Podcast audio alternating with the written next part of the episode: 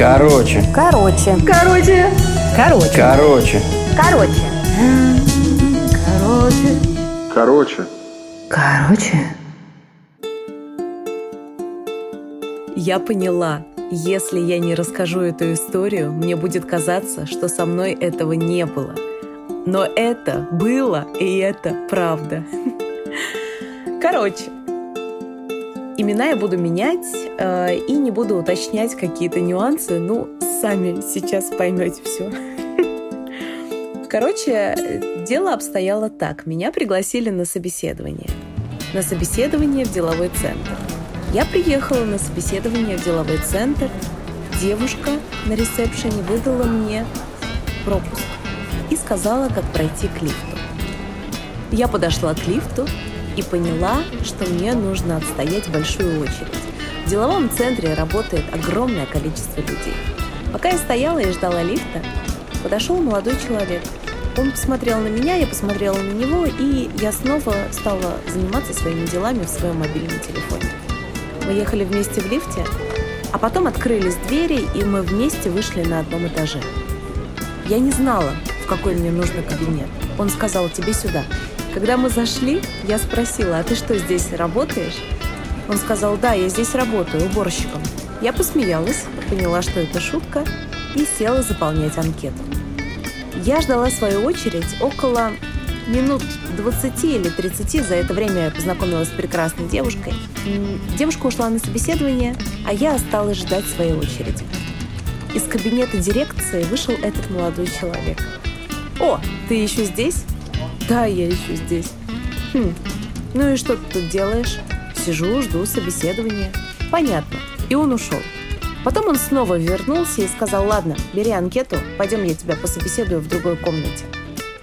Мы зашли с ним в другую комнату и стали обсуждать э, предмет нашего разговора, собственно, мою новую работу. По ходу пьесы стало понятно, что, конечно же, я не подхожу им, а они не подходят мне. Мы совершенно разные, говорим на разных языках. Моя аудитория — это люди очень внимательные, очень интеллигентные, взрослые, а может быть и молодые, но в любом случае думающие — а его аудитория — это молодые ребята, которые не хотят думать, жуют жвачку. Ну, не знаю, знаете такое. Немножко пренебрежительное отношение к жизни, что ли.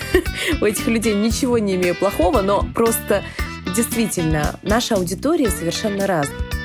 И вот время уже подходит мне уходить. Ну, стало понятно, говорить нам больше не о чем. Но говорить нам было о чем. Мы сидели и не могли оторваться друг от друга. Ну и знаете, а вот теперь наступает тот момент, который... Вот если я не расскажу, то мне будет казаться, что этого не было. Вы знаете, что такое химия между людьми? Ну вот она возникает по щелчку. И иногда эта химия бывает очень сильная. И он сидел рядом, и я понимала, что эта химия происходит здесь и сейчас. Дошло все до того, что я даже встала и сказала, прекрати немедленно это делать. Он меня спросил, что? Я говорю, ты знаешь, о чем я говорю. Пожалуйста, перестань это делать. И вот мне нужно уходить. Он говорит, извини, пожалуйста, а можно я тебя обниму? Я говорю, ну, можно. Только очень аккуратно. Он меня обнял, и я поняла, что я пропала. Ну, правда. Я пропала и сдалась. Мы снова сели разговаривать, и вроде бы мне нужно уходить. И он повторяет одни и те же фразы уже по нескольку раз. И я понимаю, что сейчас происходит что-то супер-мега странное. Я говорю, слушай, ну я пошла. Он говорит, да, да, да. Ну давай, пока. Он меня обнимает еще раз, и мы начинаем целоваться. Мы целовались в деловом центре, как школьники – что это было, я не могу дать нормального, адекватного ответа. Через пять минут открылась дверь, и ему сказали, у тебя совещание через пять минут. Он сказал, да, конечно. И мы снова не могли оторваться друг от друга. Потом я сказала, все, тебе надо уходить.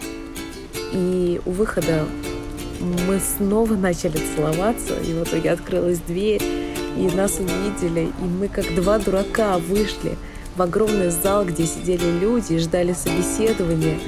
И мы стали как-то странно разговаривать. Он меня спросил, ты, ты куда сейчас? Я говорю, я, я в магазин за косметикой. Я забыла, что такое афимол. Я вообще забыла название. Я забыла, кто я, где и что со мной происходит. Я видела, что он точно так же не понимает.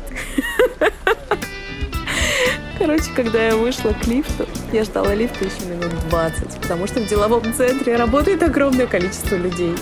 Я стояла в этом большом бетонном зале и ждала этого лифта, как, знаете, как лев, загнанный в клетке. Я не знала, куда себя деть. Я хотела спуститься по лестнице, но я понимала, что если я буду спускаться по лестнице, я могу выйти не туда, значит, мне нужно дождаться лифта. Лифт все не шел, и я боялась, что он сейчас выйдет из-за дверей, что же мне делать? Но в итоге я спустилась вниз, уехала. А потом я встретила ту самую девушку, с которой я познакомилась. Мы стояли еще а, целый час обсуждали с ней собеседование. Конечно, я ей не рассказала то, что со мной произошло. Просто обсуждали жизнь. Вот такая вот история. Вот такое вот собеседование.